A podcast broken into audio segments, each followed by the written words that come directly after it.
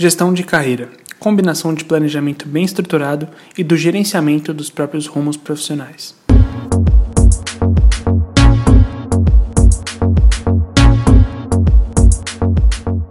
Sejam bem-vindos ao 20 CTHE, começando aqui mais um Performando e dessa vez repetindo a mesa anterior, por que não, já que ela deu super certo e vou começar por ele, o nosso convidado que sempre rege essa conversa. Fábio Galho, tudo bem? Fábio, como você está? Tudo ótimo é contigo, grande prazer estar aqui novamente. Mais um episódio aí. Hoje a gente vai falar de um tema muito bom que as pessoas nem levam tão a sério ainda no esporte, mas é super importante. Com certeza. E para falar também junto com a gente, como eu pré, previamente avisei vocês, está aqui também Vinícius Remorio. Tudo bem, Vini? Fala Henrique, fala Fábio, tudo bem? Mais uma vez, obrigado pelo convite e vamos lá. Bora lá? Então, você viu já o tema na, no nome do episódio, a gente vai falar sobre gestão de carreira. Solta a vinheta e o programa vai começar.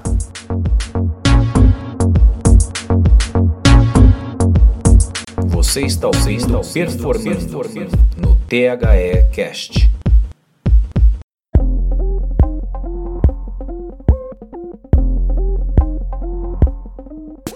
Bom, Fábio, você começou falando muito bem. A gente acha que a gente ainda não não leva tão a sério a importância de você ter uma carreira bem gerida, né? A gente tem vários jogadores do, do nosso esporte no passado, não só do futebol, de vários outros esportes em que é, marcaram tanta história, mas depois da sua aposentadoria como atleta, é, meio que não que foram esquecidos, até porque o brasileiro já faz isso bastante, o brasileiro adora esquecer seus ídolos, mas que eles não, não conseguiram se manter no, meio é, não conseguiram gerir a sua carreira a ponto de continuarem relevantes mesmo após a sua aposentadoria. Né? E a gente não precisa falar necessariamente após a aposentadoria, e simplesmente sobre enquanto você ainda está jogando. Né? É, o que, que você acha que mais atrapalha os atletas nesse sentido, cara?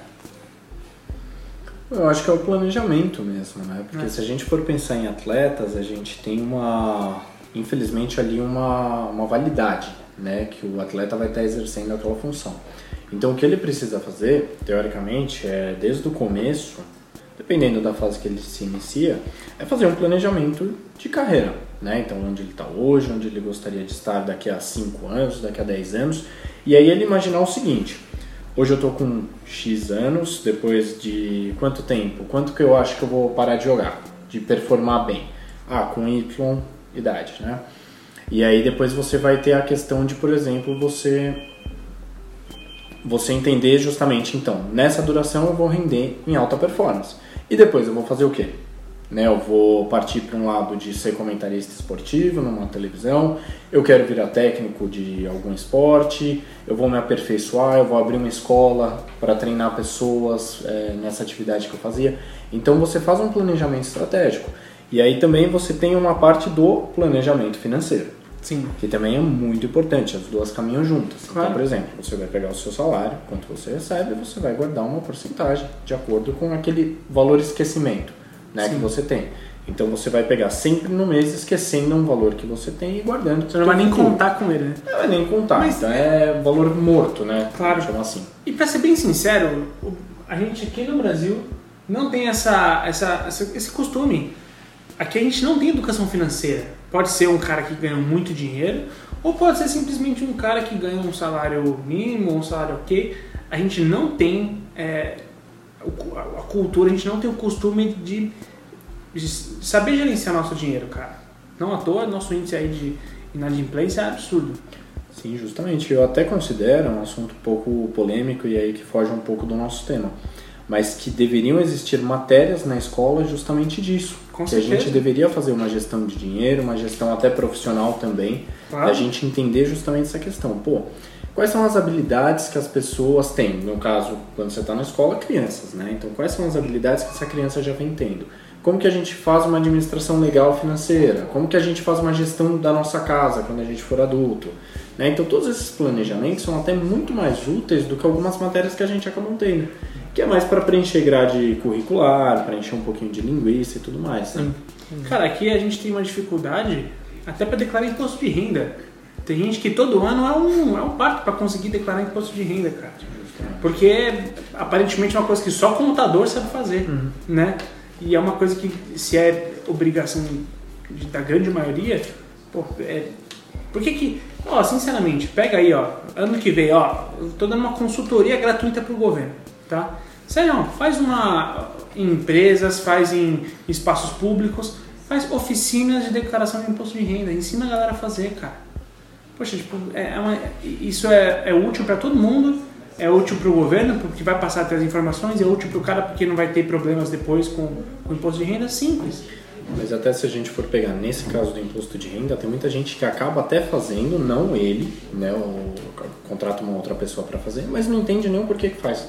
É. Entende que tem que fazer. Né? Então a gente cai nessa questão. Não, eu tenho que fazer, por isso que eu vou fazer. Mas o porquê que você faz? É, o que, que você está declarando, o que você está justificando, por que você está justificando? Vai ter retorno, porque vai ter retorno, tal, tal, tal. Isso nem entende. Então também tem essa questão, né? Sim. Fazemos porque temos. É. Né? Exato, e a galera que não faz é, é, inclusive é até agradecida por não ter que fazer, né? Justamente. Porque, e, e aí é um contraponto muito doido, né? Porque se ela não faz é porque ela não tem das melhores condições a ponto de exercer um valor, enfim. Aí a gente entra num outro papo, mas, mas assim, é, tá tudo atrelado com a, a, a nossa cultura pelo seguinte, como é que você vai esperar que o seu jogador, o seu atleta que deu super certo, ou não, pode ser simplesmente... A gente tem, várias, um, a gente tem vários jogadores que não, não ganharam rios de dinheiro em Europa, mas que souberam ali controlar seu dinheiro, hoje em dia é dono de uns negócios por aí. Cara, tem vários jogadores assim. É, mas como é que a gente vai esperar que todos os jogadores sejam assim, sendo que a realidade de ninguém, quase, né, exceto por uma galera que tem como bancar os próprios ensinos de mais qualidade, como é que você vai esperar dos jogadores que na sua maioria vêm de humilde origem, que eles tenham esse, esse tipo de responsabilidade? Entendeu? E aí acaba deixando na mão de um futuro contador do cara, que a gente não sabe, enfim. É louco isso, né? Então, fica aqui, talvez no início do programa, uma mensagem de conscientização para todo mundo. Em, em querer aprender isso e dos, dos órgãos de querer ensinar também. Justamente, porque o planejamento de carreira também, ele, a gente fala muito de esporte aqui, né? Claro. a intenção, mas é, todos os temas que a gente tem falado até hoje, eles se adequam a todos os âmbitos da nossa vida. Com certeza. E a gente falar de planejamento de carreira cabe muito bem a pessoas que trabalham em empresa também, a pessoas que estão entrando na faculdade, a pessoas que estão querendo mudar de profissão. Cabe muito bem aos clubes também se importarem com isso. E Justamente. prover isso para seus jogadores, cara. Porque muitas vezes, e agora tem uma onda até maior, né? Que a gente tem ex-jogadores virando dirigentes. Sim. Então, por exemplo, pô, quem que eu tô. Eu tô convivendo com o cara ali diariamente. A equipe tá concentrando, tá todo mundo. Pô, será que alguém não pode olhar e falar, pô, esse jogador é diferenciado? O cara entende um pouquinho melhor de tática. Pô, será que não vale a pena investir nele para ele virar um técnico? Pô, ele entende de uma questão financeira ali, de uma gestão financeira. Será que não vale a pena a gente fazer alguma coisa para ele virar um diretor financeiro nosso? O clube investir nele. Deveria partir, eu acho que da pessoa, né? Mas eu acho que já que às vezes não parte, a gente poderia dar uma ajuda justamente nessa questão, né? Igual a gente falou do exemplo das escolas, né? As escolas deveriam investir nos alunos, ensinar isso. O clube também pode fazer justamente isso. Porque muitas vezes, quase 100% o meio esportivo é incerto. Hoje você pode estar ganhando um salário X, amanhã você pode estar dividindo esse salário em dois para ir para um clube menor, para um time menor. Então aí como que você faz um planejamento certo? Você está recebendo uma fortuna, um caminhão de dinheiro hoje. Amanhã você já não está mais. E aí? Você vai passar um perrengue, não vai? Você poupou, não poupou? Sim. E até nos casos dos jogadores mais antigos, muitos fizeram investimentos em apartamento, em cabeça de gado, né? Que a gente tinha isso É. na, na época mais anterior. Sim. Hoje já são outras coisas, outros negócios. É, antigamente eram outros tipos de investimentos, né, cara? E o esporte tem um outro fator que não tem na, entre aspas, a vida comum, que é a lesão. né? Você nunca sabe quando você você está totalmente exposto a uma lesão de maior ou menor grau, você nunca sabe quando você vai perder seu contrato. Tudo bem que tem algumas seguranças, mas você nunca sabe quando você, você vai ter uma lesão e como vai ser a sua carreira daqui para frente. Às vezes pode ser uma lesão que termina a sua carreira, né? Teve, se- não, não, não me lembro se foi Michael Leite que teve uma lesão seríssima, né? E nunca conseguiu voltar a realmente performar como ele, como Cara, a gente tem um jogador e às vezes o, o, o público brasileiro, às vezes não, ele costuma ser bem maldoso, né? Mas é, a gente tem um jogador que se tornou um meme e é- isso é uma pena, que é o Pedrinho, que era um cara que tinha um, é, ele tinha uma- um baita potencial, era muito bom jogador, mas sofreu tanto com lesões que né, acabou virando um exemplo aí negativo, mas é, isso que você falou é verdade. Às vezes o, o, você se lesionar e não poder recuperar pode se transformar no sentido de mudar a sua, a sua condição de vida. Né? Uhum. Justamente, a incerteza ela está muito presente no esporte. Né? E o Vini comentando isso me trouxe o caso do Anderson Silva, quando ele quebrou a perna. Sim. Que todo mundo falava, pô, já ganhou muito dinheiro? Com toda certeza, já fez uma gestão da carreira dele, financeira, tudo mais. Mas todo mundo ali, naquele ponto que ele quebrou a perna, julgava que a carreira dele tinha acabado ali, naquela luta. Sim. E aí depois tudo bem, ele voltou e tudo mais, mas você tem justamente essa questão da lesão, da incerteza, de Exato. não saber quanto tempo você vai performar. Mas a diferença, e aí é uma coisa legal do UFC. O UFC ele entende tudo como negócio, tudo como produto, tudo como empresa. O Anderson Silva, mesmo que a carreira dele tivesse acabado ali, ele já tem os seus empreendimentos, ele tem a rede de academias Spider, ele tem as suas coisas, uhum. né? E, pô, a carreira dele como lutador poderia ter acabado ali? Poderia, mas a, a vida dele ia ter um, um, uma despencada? Não, não ia, cara. Financeiramente não. Não ia. Isso me traz um negócio que eu penso já faz um tempo, que é assim, o atleta no Brasil, na, a maior parte, tem uma origem humilde, principalmente no futebol, e ele tem que escolher entre jogar bola ou estudar. Né? Na verdade, ele não tem que escolher, ele acaba é, por uma, é, uma normalidade que se criou na sociedade sobre isso, ele escolhe. Né? E você tem um, um abismo que é a falta de estudo. O cara, durante um tempo gigante da vida dele, ele acaba não estudando ou não se dedica da forma que precisava é, no ensino primário, no ensino médio e não faz uma faculdade. E quando chega no momento de encerrar a carreira ou de replanejar a carreira, né, seguir um novo rumo por uma lesão ou por alguma coisa, ele não tem é, insumo para fazer esse para executar esse, esse planejamento, né? E a, no final a falta desse estudo deixa ele sem, sem perspectiva é, do, do que fazer, entende? É, justamente. Às vezes o atleta ele acaba entendendo que é aquilo que ele sabe fazer e acabou. Uhum. Né? E ele fica, num sentido um pouco complicado da palavra, limitado, engessado. Né? Porque é justamente isso que o Vini falou. Pô, é, muitas vezes ele tem que escolher. Eu posso dar um futuro melhor para mim, para minha família, para cinco gerações da minha família, se eu me dedicar ao esporte, ou eu posso tentar estudar e levar o esporte. Só que qual que é o meu momento atual? Ah, é me dedicar ao esporte. Então ele vai abrir mão do estudo toda certeza. Sim. E aí a gente nem tem uma questão de facilitadores, né, que poderia justamente falar isso. Não, vai estudar, porque é importante para você, é importante para sua vida, para sua carreira. Porque se não der certo no futebol ou em outro esporte também, você estudou, você pode seguir um novo rumo da sua vida. Uhum. Muitas vezes a gente não tem essa questão dos facilitadores. É, essa é uma diferença que a gente vê no sistema esportivo dos Estados Unidos para o sistema esportivo praticamente de qualquer país do mundo, principalmente aqui o Brasil, né? Nos Estados Unidos é, é, engraçado ver como o esporte geralmente é um, uma forma de ascensão social, né? Pô, é, como o Fábio falou, é aqui que eu vou dar o sustento para minha família, mas nos Estados Unidos ele joga é, mediante uma bolsa, né? Ele pode ir para a faculdade, ter uma bolsa às vezes de 100%, e, ou seja, ele vai conciliar é, esporte e estudo ao mesmo tempo. Ou seja, acabou a carreira, como acontece com um monte de uh, jogador da NFL, por exemplo, eles têm para onde seguir. Tem um jogador de linha ofensiva do, do Ravens, uh, ex-jogador, né, o John Nerschel, que ele é, é PhD em matemática. E o cara decidiu parar a carreira para seguir com a, com a matemática. Ou seja, ele teve uma outra perspectiva de vida. Né? Isso é, um, é algo, algo comum é, no sistema esportivo dos Estados Unidos. Né? Sim. É, louco isso, né? Porque e, e o exemplo que eu, gosto sempre de lembrar aqui, vocês lembram do Douglas? É, Douglas que foi virou ícone também do futebol. Do Barcelona. Não, não, o último camisa 10 nacional. Ah, tá. Uhum. Que Corinthians, Grêmio e tudo mais, né? É, o Douglas, ele voltou a jogar futebol profissionalmente. Ele era de São Caetano e tudo mais. E ele voltou a jogar futebol depois de um pouco mais velho. Se bem me lembro, é com cerca de 28, 29 anos que ele vai para o Corinthians, né? lá atrás. Porque é, antes disso, antes de ter essa nova oportunidade no São Caetano, ele estava entregando alface em um caixote de feira para as casas que pediam o negócio.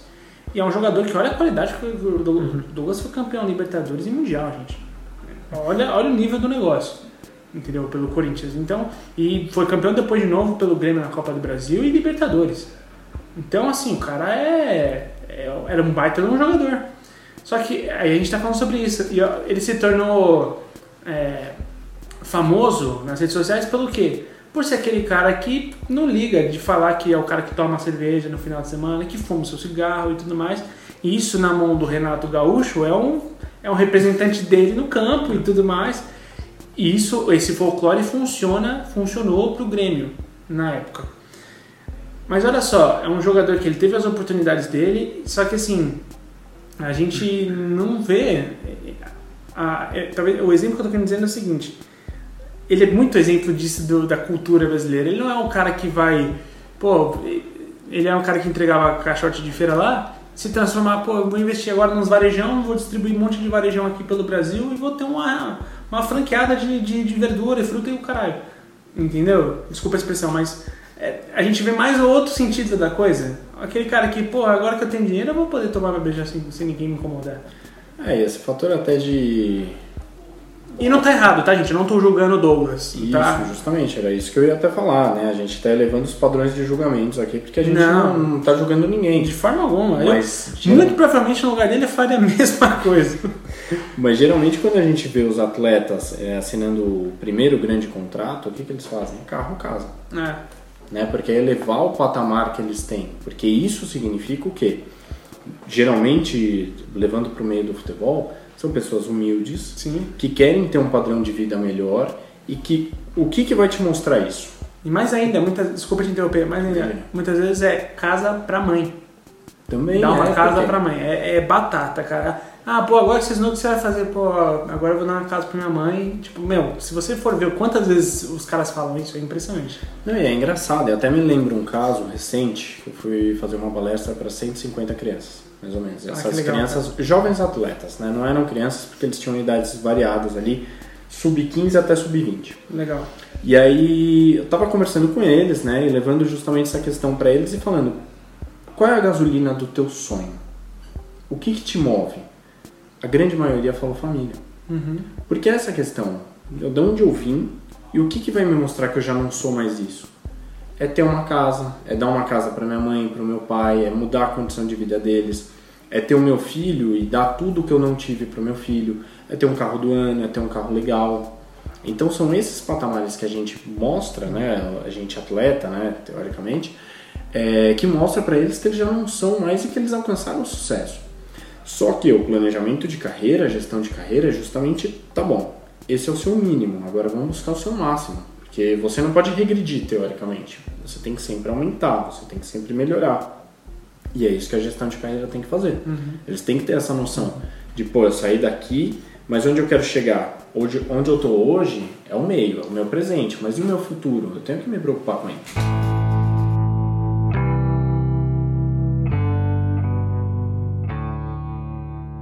A gente pode lembrar de alguns jogadores que tiveram complicações, né, é, em relação ao dinheiro. A- o Miller, o próprio Miller, que hoje em dia faz comentários em alguns, em alguns programas e tudo mais, no Neto, vez ou outra ele está lá, ele, ele já passou por complicações de gastar todo o dinheiro.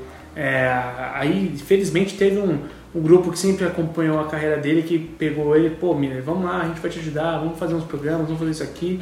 Meio que recolocou ele no, no, num caminho bacana assim, mas de fato ele não vai exercer, não vai usufruir do que ele poderia se ele tivesse tido uma gestão ali de carreira.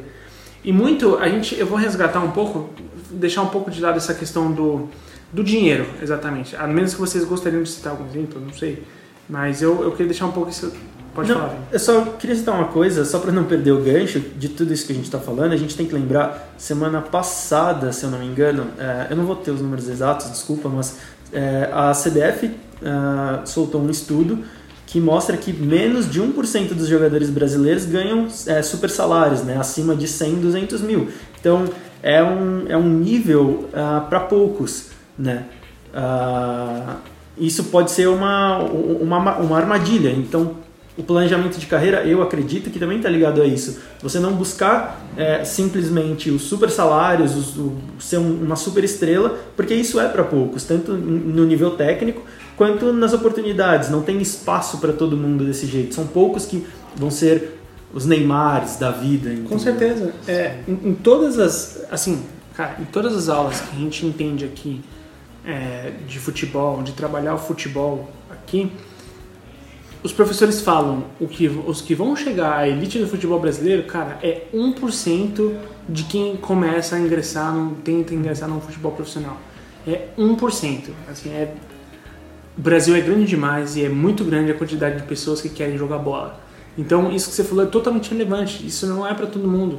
E se você não chegou a ser titular de um, de um Palmeiras, de um Flamengo, de um Grêmio, isso não tem problema nenhum, cara. Não significa que você não deu certo. Né? Não que você não deva buscar, né? É óbvio, se é esse o seu objetivo, você tem que buscar. Claro que tem. Mas você tem que ter os seus espelhos, né? As pessoas que você admira, as pessoas que ali te motivam a ser melhor. Sim. Mas você tem que entender que você é um. E acabou. Uhum. E o que o teu planejamento tem a ver é o seguinte: quem sou eu, onde eu estou, da onde eu vim, onde eu estou e onde eu quero ir. Claro. E aí você pode justamente falar isso. Pô, quanto que é um salário milionário? Ah, 100 milhões? Sei lá, vamos chutar. Pô, será que eu vou alcançar isso? é isso que eu quero para mim? Então você tem que pensar justamente nisso, mas não pensando assim, ah, eu quero ganhar mais que o Neymar. Não. Ah, eu quero ganhar mais que tal coisa. Porque, você tem que ter esse, esse diferenciamento, né? porque às vezes eu, eu acho que esse lance da. é, eu sei que não é pra todo mundo, tá? Mas eu acho que rolou uma glamorização dessa ostentação toda do, do, do dinheiro, da, de redes sociais pra caralho e tal. Então, eu não sei até que ponto o jogador também não se perde dentro disso, assim, sabe? O quanto isso mexe com a cabeça dele. Um cara que veio de uma origem humilde e de repente, tipo, vislumbrou uma, uma realidade completamente diferente, assim, né? Também- Isso deve mexer com o psicológico do cara também, né? Porque é muito impactado. E essa questão, quando, quando a gente trabalha a gestão de carreira, também uma coisa que eu trabalho bastante com os atletas é a imagem dele. Né? O que, que ele está divulgando, o que, que ele se espelha, é, o que, que ele posta nas redes sociais, né? Porque tem muitas vezes isso, pô, você é um atleta profissional. Então, por exemplo, a gente tem o caso do Douglas, que você citou. É uma pessoa que assume que toma uma cerveja, Sim. que toma e tudo mais. Mas ele já chegou num patamar. Já. né? Então é justamente isso. Pô, eu, que nem Renato Gaúcho. Renato Gaúcho ele teve a oportunidade de fazer um curso da CBF em janeiro, ele foi pegar praia. Ele falou Ele foi só nos depois. dias que era necessário, assim, né? Justamente. E ele falou que ele iria depois, e ele foi depois, realmente. Ele acabou, que até virou matéria. Olha lá, Renato Gaúcho, É. sentado, bonitinho, estudando, tal, tal, tal. Nesse caso eu até defendo um pouco, porque pô, o cara tá de férias, o cara trabalha pra caramba o ano inteiro. Tipo, enfim, eu não. E a gente até pode entrar isso numa questão do calendário também, É, né? Então é um é. assunto muito maior. Mas a gente tem essa questão justamente de falar assim, pô, eu me espelho num cara, mas eu sou eu, né? Então a minha trajetória vai ser uma. É óbvio que é legal olhar pro cara, ver tudo que o cara já conquistou e tudo mais. Mas você tem que ter a gestão de carreira propícia para você. Você Sim. tem que ter a tua imagem, né? Claro. Então você pode admirar. É até uma questão de você virar e falar assim, pô, tenha um perfil legal nas redes sociais, poste o que é profissional para você, veja qual é, quais são as pessoas que você quer engajar. Você está num grande clube, você tem que tomar muito cuidado com o que você fala, Com você certeza. tem que ter o poder de alcance que você tem, né? Então até me vem um caso do Carilli, quando eu teve aquele problema lá, aquela discussão com o Diego Aguirre, que ele depois pediu desculpa em público e falou: agora eu tô tendo a consciência do tamanho que é eu dar um depoimento no Corinthians. Uhum. E é legal ele assumir isso, porque é justamente ninguém nasce sabendo e você vai nessa questão. Pô, às vezes você vai cometer algum erro, vai. O legal é você se retratar. Claro. Eu acho que se foi uma questão pública, publicamente. Uhum. E obviamente que é caso a caso. Se foi uma questão individual com a pessoa, mas é legal você perceber isso. Sim. E eu, eu gostaria de falar, citando, eu vou fazer um comparativo, porque assim, é importante saber também o papel que você exerce para gerir a sua carreira. Por que, que eu falo isso? Porque o Douglas, ele pode se transformar é, num, num símbolo em que ele vai gerir a sua carreira para reforçar essas, essas, esses estigmas que ele comporta, né? Por exemplo, o Douglas tem, tem produto dele que é pra, pra barba, porque ele depois ficou com um barbão, chamavam ele, inclusive relacionavam ele com um personagem da novela que eu não lembro quem. É, sei lá, e se ele lança a cerveja dele, sabe? Tipo, ó, assim, ele pode trabalhar a imagem dele de outras formas. E e é importante saber disso. Porque assim, o Douglas não vai ser o, o cara que é espelho de criança. O, o Douglas já é aquele perfil de jogador que, tipo, a molecada não vai se ligar nele. Assim, a molecada vai se ligar no Neymar, vai se ligar no Messi, vai se ligar no Hazard, entendeu? Esses caras, aí sim eu acredito que tem que ter uma consciência diferente da do Douglas, né? Por assim dizer. E eu queria falar também, quer dizer, alguém gostaria de ressaltar alguma coisa sobre isso? Queria só falar uma coisa que você falou do caso do Douglas e citou o caso do exemplo é, da cerveja. A gente tem lá fora o Pirlo, que ele tem uma vinícola, ele Sim. produz vinho. O Iniesta também tem uma. Iniesta também. Então você percebe que assim, eles pensam no futuro deles. Eles têm essa questão, né, de falar assim, pô, eu vou jogar futebol eternamente. Pô, Pirlo, por exemplo, ele ganha muito dinheiro com publicidade. Ele faz campanha para cerveja, ele faz campanha para Champions. Então ele, ele ganha muito dinheiro com publicidade. Mas ao mesmo tempo eles têm as coisas deles também, né? O produto dele, a marca dele, e isso é super legal também. Claro. E, e aí eu queria falar num aspecto que vai um pouco além da questão financeira. É, recentemente, eu vou resgatar um exemplo que a gente deu lá atrás, já no, no episódio anterior, sobre o, Luxemburgo. Né? Recentemente a gente estava tendo um programa na, na televisão, na ESPN, em que os caras estavam comentando do Luxemburgo que tinha participado lá no programa e tal, falando, pô, vocês estão querendo me aposentar? Eu não me aposentei ainda. E ele, eles falam, cara, pô, seria demérito pro Luxemburgo se ele caminhasse o, o, o futebol dele para um outro sentido? Né? Se ele fosse, sei lá, fosse cuidar de categoria de base, ou se ele fosse ser comentarista, tudo bem que o perfil dele é bem né, do, do tipo mais agressivão e tal, mas seria demérito pro cara? Não seria, por toda a importância que ele teve pro futebol. é, e aí a gente, a cada vez mais, a gente vai, o Luxemburgo vai perdendo essa essência, vai perdendo um pouco a, a lembrança boa que a gente tinha dele, e ele vai se tornando um personagem do que tipo não é necessário estudar, isso aí eu já fazia 15 anos atrás, vai se tornando um personagem da, até certo ponto, arrogância, assim. E, pô, de forma alguma a gente tá aqui, é, né, querendo de- desvalorizar o cara. Luxemburgo, se você estiver ouvindo, vem gravar com a gente, eu vou adorar, cara, falar com você. Mas, é, é, eu acho que anda um pouco por aí. Até que ponto, assim, pô, não é demérito pra você fazer uma outra parada. Vamos, vamos entender ah, o, o momento e falar, olha, tá desgastando a imagem do cara. É que eu acredito muito que a gente cai na questão do individualismo, né? O que cada um vai pensar, como que funciona o pensamento de cada um. Planejamento de carreira você tem que traçar, obviamente, os cenários positivos e os cenários não tão positivos. né? Então você vai ter que pensar justamente nisso. Será que eu dar um passinho para trás significa eu regredir? Será que eu estou disposto? Será que eu não estou? Será que vale a pena? Será que não vale? Muitas vezes você dá um passo para trás, teoricamente, cara, você vai dar três, quatro para frente no futuro. Então, eu acredito né, que um Luxemburgo, por exemplo, a categoria de base, não seria interessante para ele, porque ele é um cara que ele se vê ainda no meio como um modelo. E ele vive muito, na minha opinião, de glórias do passado. Foi um grande exemplo, vitorioso pra caramba, ninguém contesta isso, mas eu acredito que tem muito essa questão com ele. né? Então, isso que precisa entender, por exemplo, é, tocar um time com categoria de base, fazer alguma outra coisa, será que é um degrau a menos para ele que ele toparia isso, esse desafio? Será que ele teria até essa questão de talvez até uma humildade né, profissional de virar e falar, cara, não, vou fazer isso agora, é o que tem e depois eu volto? Não sei, depende É, muito, né? é. Porque aí eu tô falando coisas que vão além da, da questão financeira. Né? O que, que você quer fazer? Por exemplo, é, eu questiono muito se o, lugar do Neymar é o PSG para ele estar. Eu, acho, não, eu não acredito que seja. Eu acho que, é, é, assim, a gente já tá lá três temporadas, fazer três temporadas e, meu, não deu certo, cara. Não deu certo, valeu a tentativa, não deu certo. Então, assim, às vezes a gente tem que é, pegar para pensar e o porquê que as coisas não vão acontecendo. É, será que o jogador é influenciado em excesso pela sua, pelo seu redor, pelo seu staff? Né? É, acho que isso pega muito, assim, né? Será que o jogador muitas vezes não, não é refém da galera que está à sua volta, que está acostumado com esse status quo do cara e de si mesmo, né? Porque é, se for pensar assim, tenho certeza que tem muita gente confortável em volta do Neymar, por exemplo. É, muitas vezes os atletas, né, as pessoas em geral, a gente é muito enganado pelos nossos falsos amigos, né, que são aquelas pessoas que falam que a gente está fazendo certo, ao invés de pegar e falar, cara, para, pensa, vê o que você está fazendo, e até uma ajuda mais profissional também, né, de Claro. virar e falar, cara, vai buscar um profissional porque a tua carreira está indo meio ladeira abaixo, toma Sim. cuidado. Quando a gente fala dessa questão do Neymar, aí a gente abre um leque de oportunidades Claro. e de demandas também. Mas a gente percebe que já era um caso que assim foi questionado quando foi fechado a transferência dele. Já houve trazendo para um caso de relacionamento, já houve um processo meio de traição também, porque várias vezes fala que ele negocia com o clube A, com o clube B, tal, tal, tal, vai sair, não está contente. E aí cada vez vão aparecendo mais coisas. Então já é um processo que parece que ele não está mais tão afim.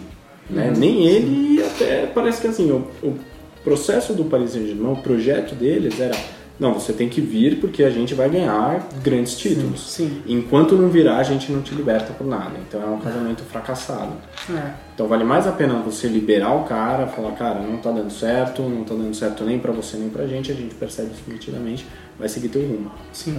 E, e, e, assim, é louco isso, porque às vezes. Por que, que eu falo isso? Tá? A gente já viu alguns relacionamentos que são.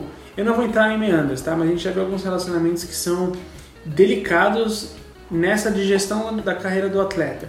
A gente já viu Ronaldinho Gaúcho e Assis, a gente já viu o Neymar e o pai, até o próprio Messi e o pai dele, que o pai dele fazia parte da, não sei se ainda faz, da gestão da carreira dele, já foi chamado por sonegação de imposto para depor e tudo mais, tal, tal. Então é comum que o familiar ali, os amigos estejam próximos da gestão e em- previamente da gravação eu tinha até comentado com vocês né, do, do Lewis Hamilton que tinha um pai que fazia um monte de besteira e assim afastou o pai da sua gestão de carreira. É, e aí o atleta às vezes cai muito nessa. ficar entre esse fogo cruzado. Pô, eu vou confiar na, nos meus amigos, na minha família, que quer sempre o melhor para mim, mas que não tem essa, essa, essa profissionalização, ou eu vou colocar a minha carreira na mão de um empresário que tipo, não sabe de onde eu vim, não sabe, não sabe o que eu passei. Justamente, muitas vezes você tem essa questão da origem, né? O cara que te investiu em você, que te acompanha desde o começo, é muitas vezes o teu familiar e aí você não consegue fazer esse desligamento. De às vezes virar e falar, ó pai, obrigado por tudo que você prestou até agora, todos os serviços, ó, a gente conseguiu, isso é um case de sucesso, mas agora eu preciso de um Mas- profissional. Mas pasta de NRH.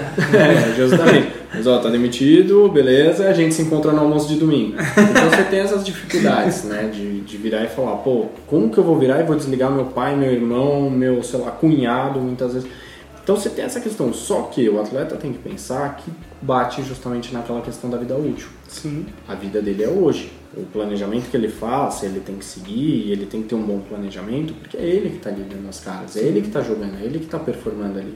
Não é o pai. Muitas vezes se não der certo, vai virar as coisas e vai falar, não deu, filho, sinto muito. É. Mas é a vida do cara. E até onde será que, assim, é, a gente sabe que, a gente até comentou antes do, do episódio que a relação pai e filho é- tem que ser muito profissional para separar isso, né? Pai é pai, agora ele é meu agente. Até onde será que não tem uma supervalorização? Não, meu filho, ele é o melhor de todos, ele vai ser o novo Pelé. Porque a gente, além do, do, do caso que você citou do Neymar, a gente tem outros casos. Ah, o Jean ah, Sim. o Neilton. O Neilton ainda conseguiu eh, boas ah, recolocações, né, por assim dizer, em clubes. Sim. Mas eh, será que tem esse tipo de, de, de fator, né, de influência? Ah, meu filho ele é o melhor, ele tem que ganhar mais que todo mundo, não sei o que, entende? Eu acredito muito que exista esse caso de profissionalismo e diferenciação das funções. Aham. Você exerce a função de pai, você exerce a função de empresário. Mas você tem que chegar num grau muito alto de profissionalismo. Porque como que você conversa com um cara que pode contratar teu filho e você não vai colocar esse lado coração mais pra fora, né? De mulher É. falar, não, meu filho é muito bom, tal, tal, tal. ah, mas ele não tá per- performando bem. Não, mas você vai ver que ele vai vir pra cá e vai performar. Você tem que ter esse contato muito profissional. E é Sim. muito difícil, né? Então, Tanto que eu, eu vivia tentando com meu pai.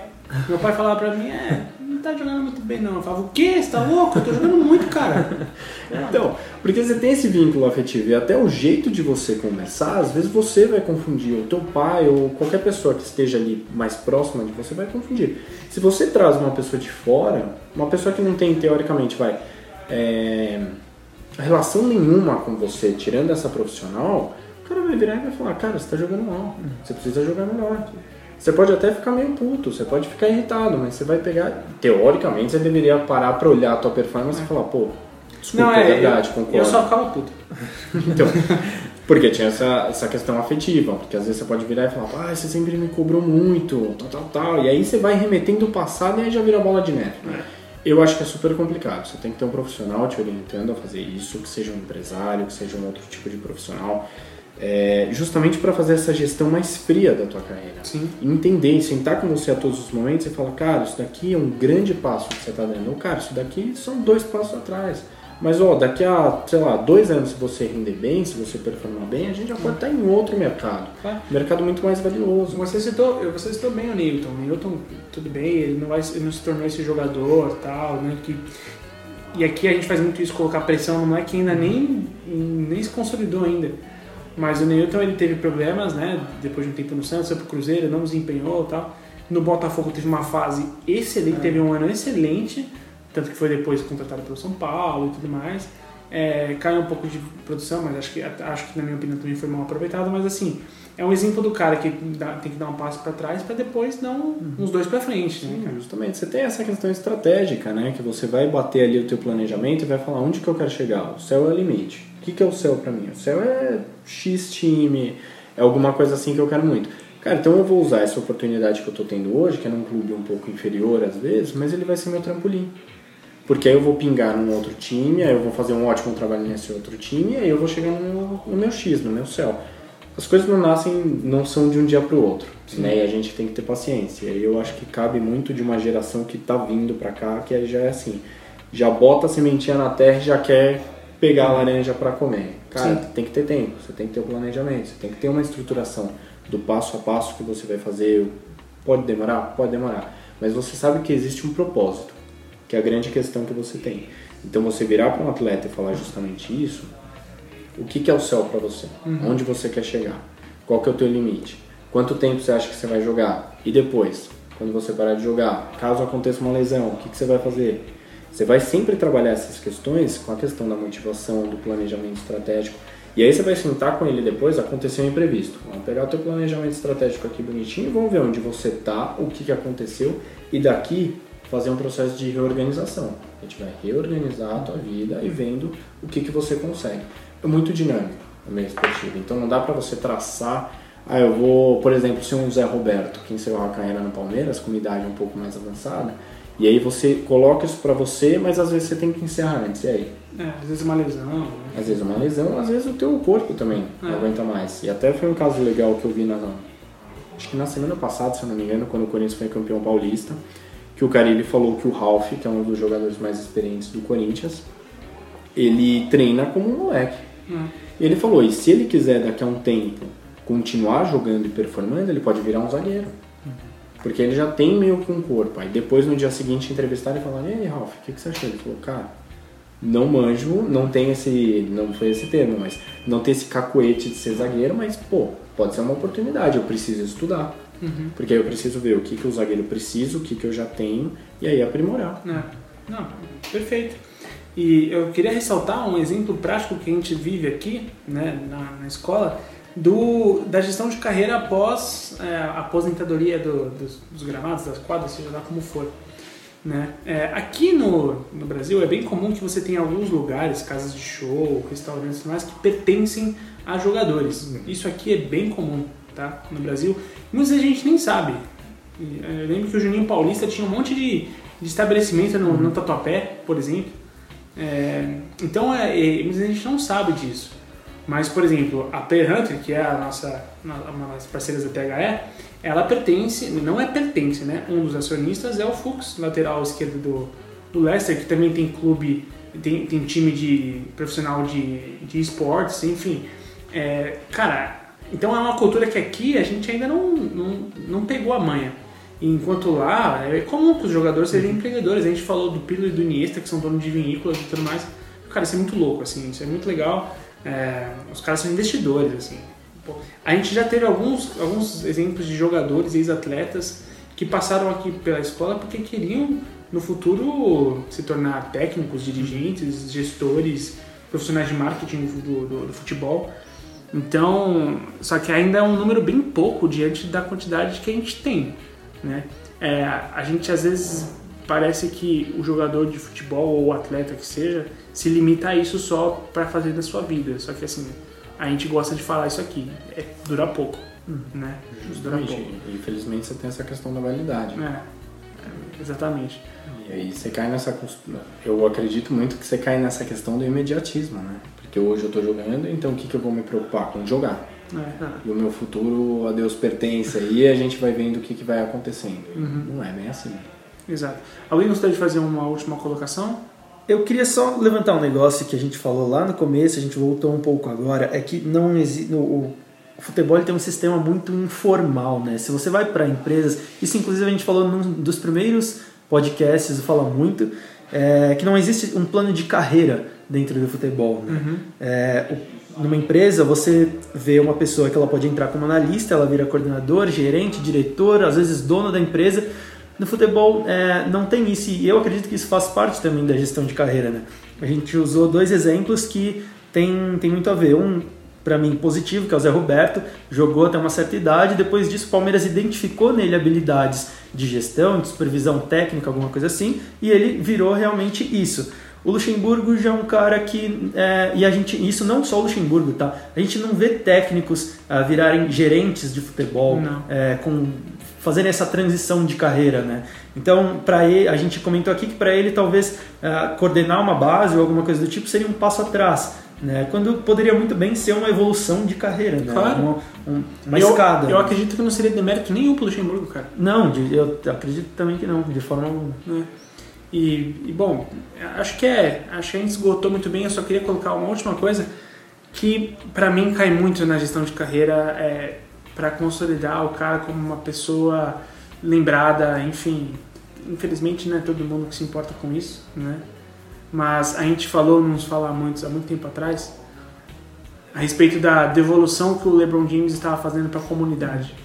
Cara, fudido, assim, ó. É puto instituto que o cara fez de estudo, de esporte. Animal, animal. Assim, o cara devolveu pra comunidade um monte de coisa, gastou dinheiro do bolso dele sim, mas o cara vai ter retorno, ele tem apoio de marca, o cara tem. Entendeu? Ele não, ele não tá fazendo ali. é, ele tá fazendo, entre aspas, a- uma boa. é é? Uma boa ação, claro que tá. Mas não é uma doação que ele tá fazendo. Ele tá investimento. investimento investindo em futuro de quem não teria, né?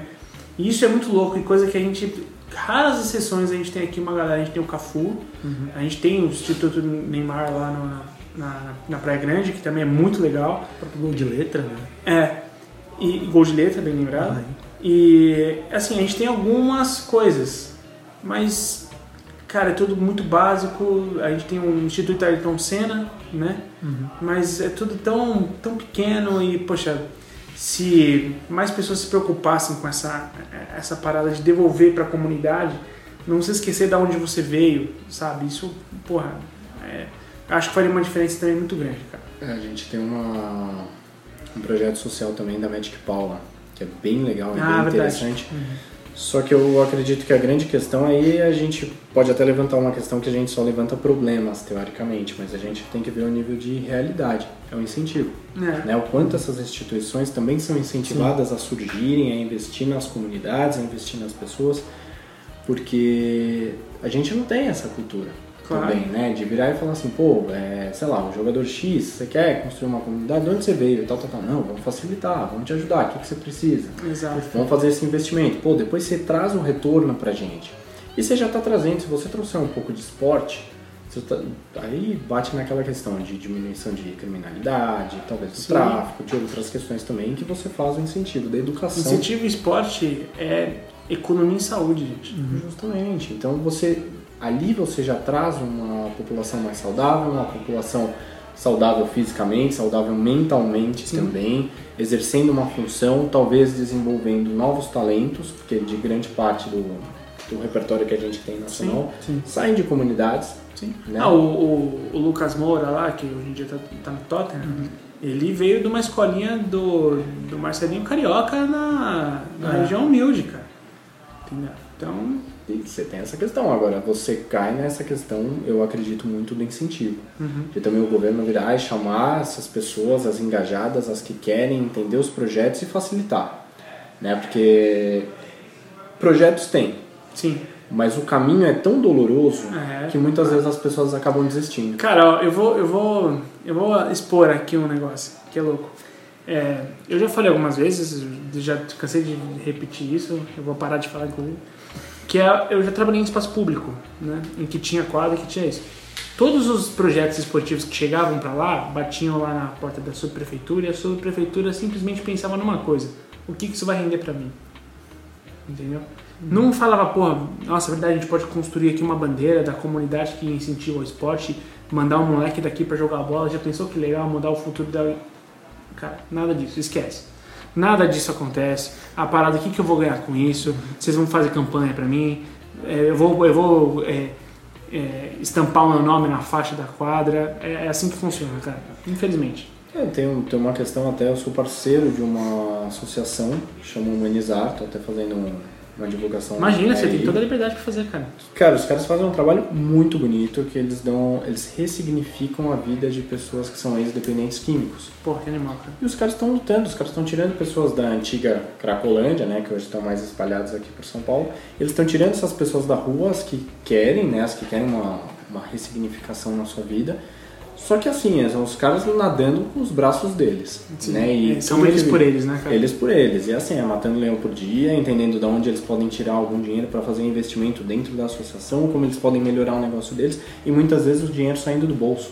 Legal, cara. Né? Então você tem justamente essa questão de, pô, por que não facilitar, por que não olhar para esses projetos, incentivar e virar e falar, cara, vamos lá, vamos construir aqui uma casinha. Eles fazem um trabalho de retirada de materiais que já não são tão importantes para algumas pessoas, levam para a lojinha deles e fazem uma venda.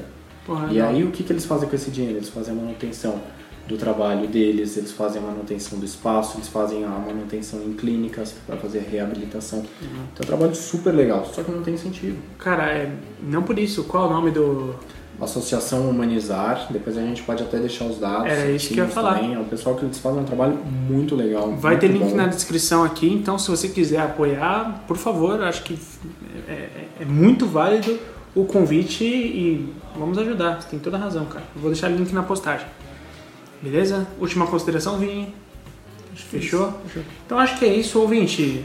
Mais uma vez, lembra você que você pode falar com a gente a respeito de tudo que a gente falou aqui. Se você tem algum caso que você, uma experiência que você passou e que você fala, porra, isso vai de encontro com o que vocês falaram aqui, manda mensagem pra gente. A gente tá sempre pelo arroba escola THE360 em todas, as seus- em todas as redes sociais, Facebook, Twitter ou Instagram.